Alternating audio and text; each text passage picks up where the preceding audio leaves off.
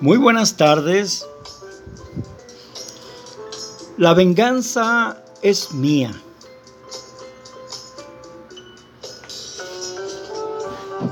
La escritura nos dice en Romanos capítulo 12, versículo 19, dice pues, hasta donde depende de ustedes, vivan en paz con todos Amados, no se venguen, sino cédanle lugar a la ira. Porque está escrito, mía es la venganza, yo daré su merecido, dice el eterno Dios.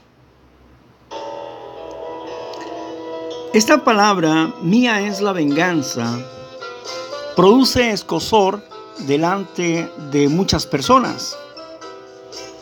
Porque al decir la ira de Dios, la venganza de Dios, hace ver como si el Dios amoroso de pronto se convirtiera en un ogro destructor, en un intolerante que destruye.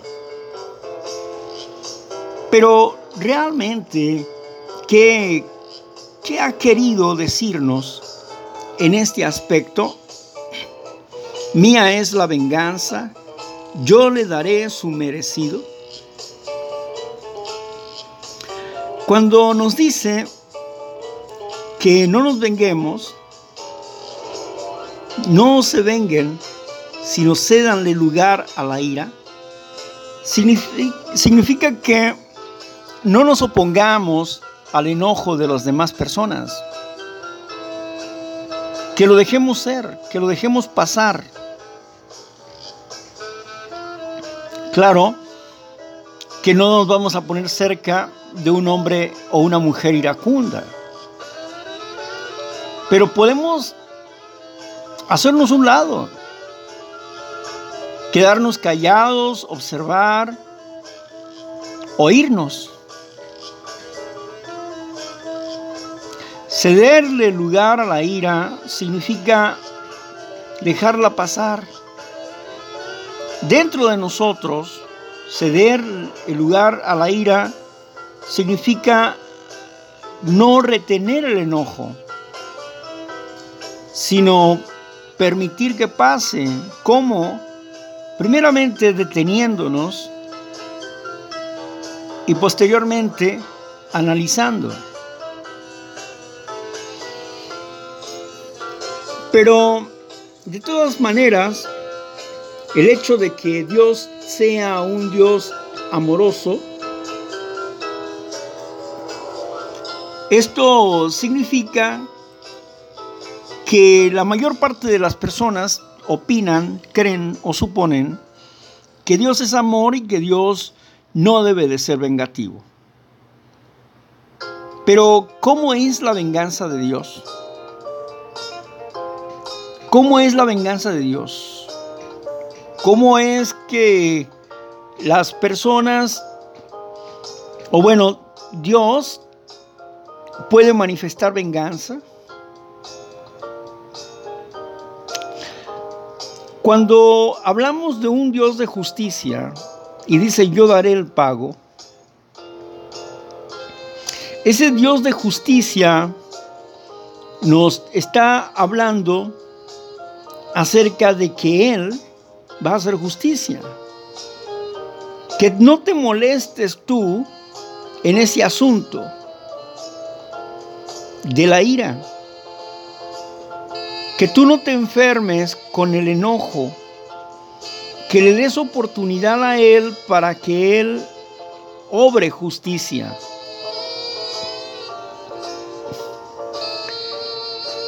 En Levíticos 19:18 nos dice, no te vengues de los hijos de tu pueblo, ni les guardes rencor, y ama a tu prójimo como te amas a ti mismo.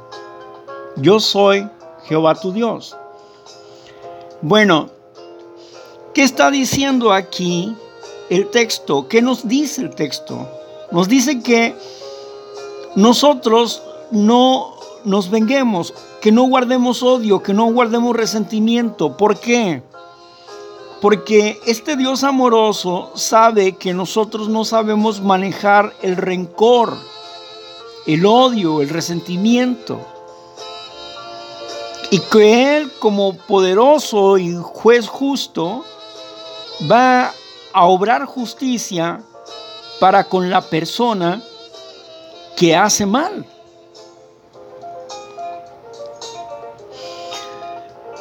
Esto significa que Él está considerando que no tenemos por qué enfermarnos en ningún aspecto. Que nos alejemos de la ira. Dice en el versículo 39 de Mateo 5:39, dice, pero yo te digo, no le hagan frente a alguien malo más bien, al que le dé una bofetada en la mejilla derecha, ofrécele también la otra mejilla. Claro que aquí Jesús no está hablando de manera física. Está hablando de una forma hipotética. Cuando te hagan mal, Vence ese mal haciéndole un bien. No guardes rencor, sino hazle un bien. Claro que esta manera de actuar pudiera sonar ridícula, hasta imposible de practicar. Sin embargo, no es imposible de practicar. No es imposible de practicar y nos puede llevar a buenos términos. En, Deuteronomio 32-35 nos dice, mía es la venganza y el castigo en el tiempo fijado en que su pie resbale, porque el día de su desastre está cerca y pronto sufrirán lo que le esperan. Fíjese lo que está diciendo. Está diciendo que Él ha puesto una regla, una ley, que todo aquel que hace mal va a caer. Fíjese, mía es la venganza, o sea, yo soy el que hago la justicia. Yo soy el vengador, el juez vengador, yo soy la justicia. Y el castigo, y el castigo en el tiempo fijado en que su pie resbale. O sea, la persona que tiene un mal comportamiento tarde o temprano va a resbalar, va a caer, dice. Porque hay un tiempo para que esto pase. Porque el día de su desastre está cerca, dice. Y pronto sufrirá lo que le espera. Con la misma, con la misma vara que mides serás medido. Pongamos un ejemplo. El apóstol Pablo fue un asesino un hombre que en el, en el nombre de Dios, el nombre de Dios Altísimo, esta persona sacaba, sacaba de las greñas a los que a los cristianos de ese tiempo de las sinagogas o de donde se encontraran. Traía poder judicial para hacerlo. Los torturaba y hacía que ellos firmaran un documento donde se arrepentían. de, servir, de servirle a, a Cristo Jesús. Así que él torturaba y asesinaba. Iba de ciudad en ciudad y todos le tenían miedo. Era como la mano vengadora de su Dios, como lo entendía él, como lo entendían los fariseos, como lo entendía Judá. Sin embargo, sucede algo en el camino. Aparece una luz y él cae en tierra y escucha una voz que le dice, duro te es golpear la pared que tiene clavos, que tiene clavos. Duro te es golpear el aguijón. ¿A qué se estaba refiriendo esto? Los bueyes que araban en aquel tiempo llevaban por atrás de ellos una maderita con clavos, con puntas de clavos. Así que cuando el buey se reculaba, en ese momento se golpeaba con los clavitos y caminaba hacia adelante. Era obligado a seguir hacia adelante. Si los bueyes reculaban demasiado, se iban a sangrar, iban a lastimarse. Y su reacción instintiva era jalar hacia el frente. Por eso mismo, la voz le dice, duro te es golpear el aguijón, golpear el clavo que está ahí. Te estás autolastimando. No es por ahí la situación. Cuando escucha esta voz y él dice, ¿a quién persigo yo?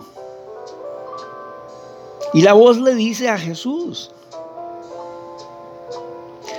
Cuando entra a la ciudad y se llama a Ananías para que venga a orar por él, Ananías le dice a Dios, Señor, pero es que este hombre es un asesino, todos le tienen miedo, le tienen temor, este hombre es así. Tú ve para allá con él. Haz oración porque Él te ha visto que llegas ahí en visión, Él te ha visto. Así es que ve con Él porque Él necesita aprender a sufrir por causa de mi nombre. Y cuando va para allá, Ananías ora y es bautizado en el nombre de Jesús, Pablo. Deja de ser Saulo de Tarso para ser Pablo. Ahora, el asunto es que su conversión, su conversión, la conversión de Pablo, Pablo se va lejos durante tres años se va a Arabia. Se considera que estuvo en el monte Sinaí estudiando, meditando, durante tres años y medio.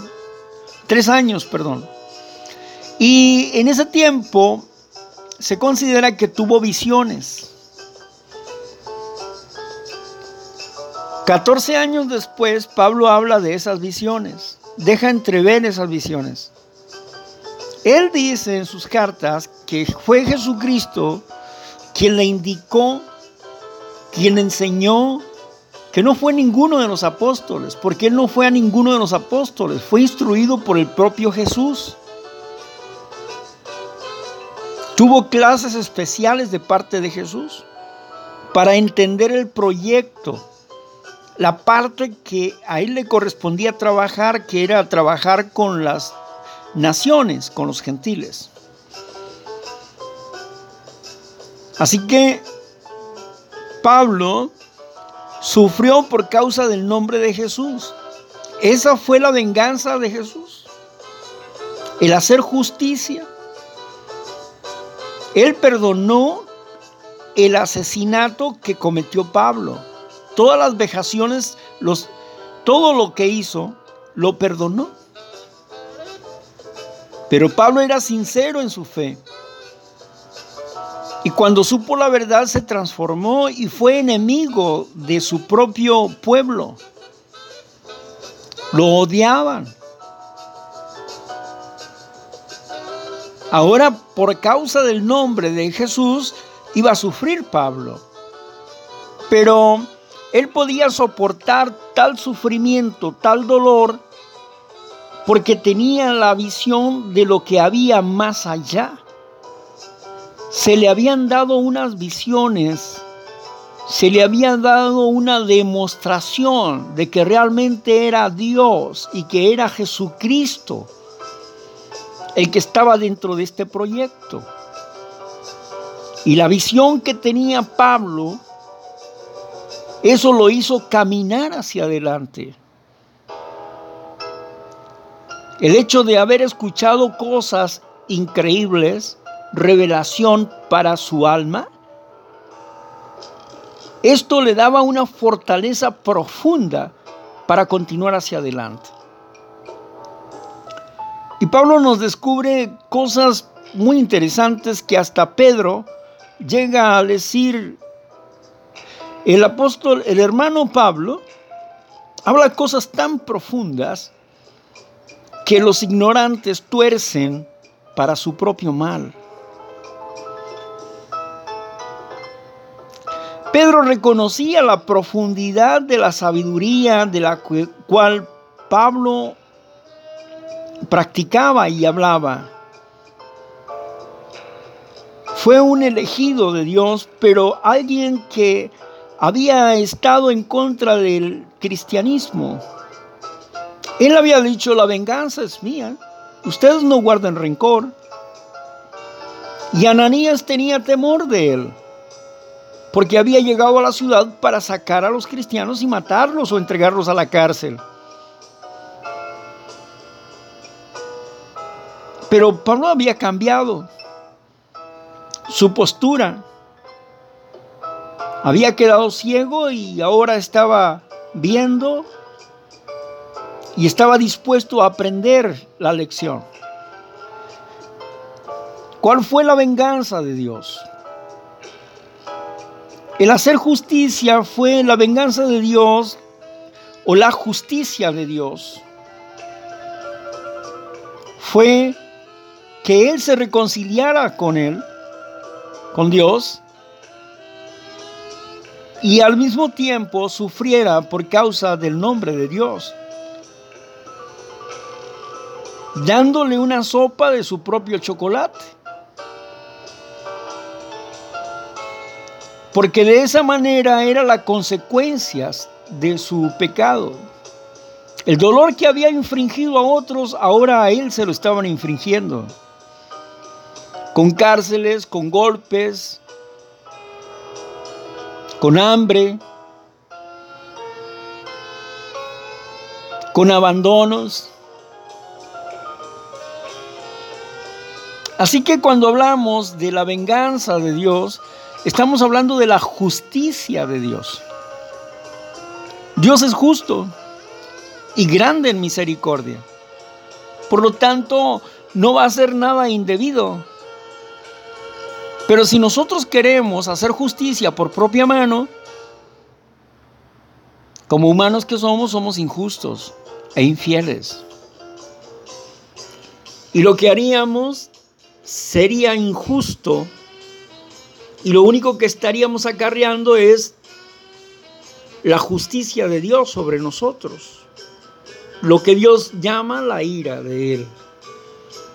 El azote de Dios. Así que hablar de no te vengues, la venganza es mía, hablar de esto implica que lo que Dios quiere es que nosotros no suframos por causa de la ira. Que nuestro cuerpo no sea destruido por causa del odio. Dice, porque conocemos al que dijo, mía es la venganza, y yo le daré su merecido. Y también Jehová juzga a su pueblo. ¿Se da cuenta? O sea que eres equitativo y comienza por su propia casa, por su propio pueblo. No por ser cristiano va a estar exento de que le llegue la disciplina. Al contrario, con mayor razón. Por lo tanto, debemos de estar dispuestos a, dejar, a dejarnos moldear por el Dios bondadoso. Dice, continúa diciendo en este versículo, en el 20, más bien, en vez de que ustedes se enojen y armen una venganza, más bien, si tu enemigo tiene hambre, aliméntalo. Si tiene sed, dale algo de beber. Porque haciendo esto, amontonas brasas ardientes sobre su cabeza. ¿Qué significa esto? Brasas ardientes sobre su cabeza. No te dejes vencer por el mal, sino sigue venciendo el mal con el bien. Brasas ardientes sobre su cabeza significa que la la conciencia de ese hombre le va a redarguir. Brasas ardientes sobre su cabeza es un acto, una acción pendiente, una acción judicial pendiente. Que tarde o temprano le va a llegar el tiempo de pagar el mal que hizo que es la infracción que Dios le va a poner a esa persona.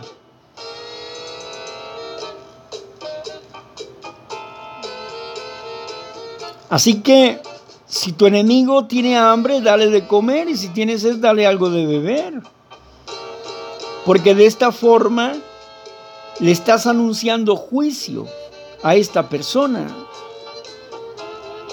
No te dejes vencer por el mal, antes vence el mal por el, con el bien. Y luego nos sigue diciendo en Proverbios 25-21, si tu enemigo tiene hambre, dale pan para que coma. Y si tiene sed, dale agua para que beba. Porque así amontonas brasas ardientes sobre su cabeza y Jehová te recompensará. ¿Qué significa esto? Te recompensará. Quiere decir que te va a consolar.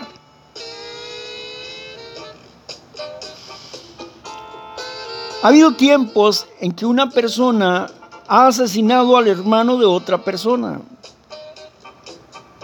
Y con el paso del tiempo esa persona se convierte en cristiano y llega, llegan a encontrarse en el mundo del cristianismo el hermano y el asesino de su hermano. Y llegan a conciliarse y a tener amistad por causa de un, de un acto común, una fe común. Llegan a tener paz los dos, el asesino y el hermano de la víctima. Una venganza de paz, una venganza de justicia, una venganza de amor, una compensación en el tiempo.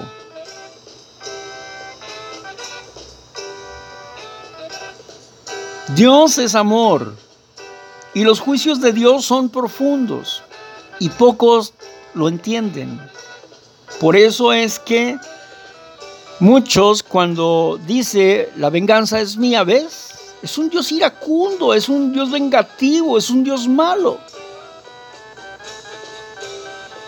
Pero cuando leemos el contexto de la realidad divina, nos damos cuenta que no es así, que Dios es justicia y es misericordia. Y que la misericordia de Dios esté en nuestras vidas.